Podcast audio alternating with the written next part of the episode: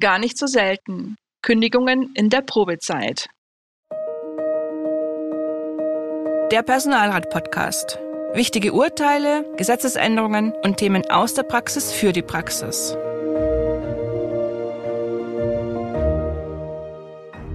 Hallo und herzlich willkommen zur heutigen Podcast-Folge Der Personalrat. Mein Name ist Irmgard Schmalix, verantwortliche Redakteurin der Zeitschrift Der Personalrat und ich begrüße Michael Kröll, Fachanwalt für Arbeitsrecht in der Kanzlei Kröll und Weber in Frankfurt am Main. Hallo Michael. Hallo Irmgard. Während der Probezeit kann der Arbeitgeber prüfen, ob die oder der neu eingestellte den Leistungsanforderungen genügt. Ist das nicht der Fall, braucht der Arbeitgeber für eine Kündigung in den ersten sechs Monaten des Arbeitsverhältnisses keinen Kündigungsgrund. Solche Probezeitkündigungen sind in der Praxis keine Seltenheit. Die Gekündigten können sich gegen eine Probezeitkündigung auch vor Gericht wehren. Allerdings sind die Erfolgsaussichten eher gering. Das zeigt auch eine aktuelle Entscheidung des Landesarbeitsgerichts Mecklenburg-Vorpommern vom 26. Oktober 2022. Das Aktenzeichen finden Sie in den Shownotes. Michael, worum ging es bei dieser Entscheidung? Die Beschäftigte hat am 01.01.2021 ihre Arbeit in der Dienststelle aufgenommen. Am 29.06.2021 kündigte der Arbeitgeber das Arbeitsverhältnis innerhalb der Probezeit fristgemäß zum 31.07.2021. Der Arbeitgeber beteiligte zwar den Personalrat, stützte aber die beabsichtigte Probezeitkündigung lediglich auf subjektive Werturteile, sie habe sich nicht bewährt und teilte dem Personalrat auch nicht deren Sozialdaten mit. Die Beschäftigte klagte gegen die Probezeitkündigung als Begründung gab sie unter anderem die fehlerhafte Beteiligung des Personalrats an.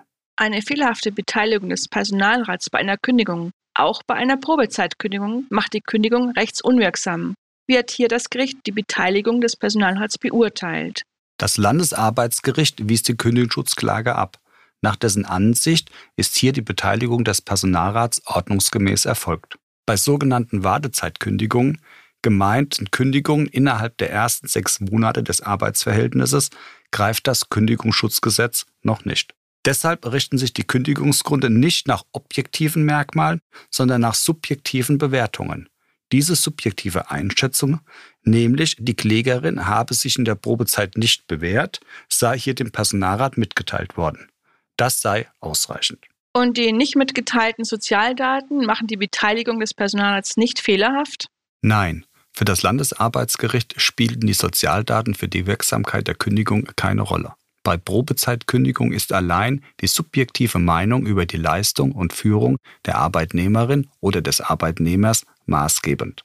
Die gegenseitigen Interessen werden dagegen bei Probezeitkündigungen nicht objektiv gegeneinander abgewogen. Deshalb sind Unterhaltspflichten oder das Lebensalter hier nicht relevant. Michael, das Ergebnis des Verfahrens vor dem Landgericht ist ja nicht überraschend, denn es hat sich auf die gefestigte Rechtsprechung des Bundesarbeitsgerichts bezogen. Was sind denn nach dessen Ansicht die Anforderungen an die Information des Personalrats bei Probezeitkündigungen? Das BAG unterscheidet zwei Fälle. Erstens. Wird die Kündigung auf substantivierbare Tatsachen gestützt, etwa die Arbeitnehmerin hat an mehreren Tagen Fehler gemacht, sind dem Personalrat die zugrunde liegenden Tatsachen mitzuteilen, etwa wann und welche Fehler. Zweitens wird die Kündigung bloß auf personenbezogene Werturteile gestützt, etwa der Arbeitnehmer hat die erforderlichen Leistungen nicht erbracht, sind dem Personalrat lediglich diese Werturteile mitzuteilen. Ein Detail sollten wir uns noch anschauen. Die Kündigung wurde zum Ablauf des siebten Monats ausgesprochen. Geht das? Irmgard, das ist eine gute Frage, die sich viele Personalräte auch in der Praxis stellen. Die Antwort lautet ja. Maßgebend ist nämlich nicht das Ende des Arbeitsverhältnisses innerhalb der Probezeit, sondern maßgebend ist, wann die Kündigung ausgesprochen wurde. Diese muss zwingend innerhalb der ersten sechs Monate des Arbeitsverhältnisses der betroffenen Arbeitnehmerin oder dem betroffenen Arbeitnehmer zugehen. Damit ist eine Probezeitkündigung ohne Gründe auch noch am letzten Tag der Probezeit zulässig. Die jeweilige Kündigungsfrist ist dann allerdings noch einzuhalten.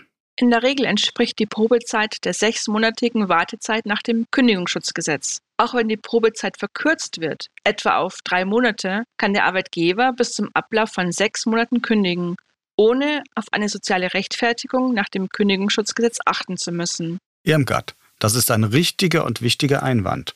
Bei einer beiderseits gewollten Verkürzung der Probezeit sollte deshalb auch die Anwendung des Kündigungsschutzgesetzes nach Ablauf der verkürzten Probezeit vereinbart werden. Damit lassen sich unliebsame Überraschungen vermeiden. Manchmal schlagen Personalräte vor, die Probezeit etwa auf neun Monate zu verlängern, um der Arbeitnehmerin oder dem Arbeitnehmer eine weitere Chance zu geben. Michael, ist das zulässig? Ja, das ist rechtlich zulässig. Allerdings sind hierbei auch die Folgen zu beachten. Besteht das Arbeitsverhältnis länger als sechs Monate, greift der Kündigungsschutz. In der Praxis sind solche Verlängerungen der Probezeit über sechs Monate hinaus eher sehr, sehr selten. Bei Probezeitkündigung gilt also der allgemeine Kündigungsschutz nicht. Wie sieht es beim besonderen Kündigungsschutz aus? Hier gibt es eine klare juristische Antwort. Es kommt darauf an. Die Kündigung einer schwangeren Frau ist auch in der Probezeit unzulässig.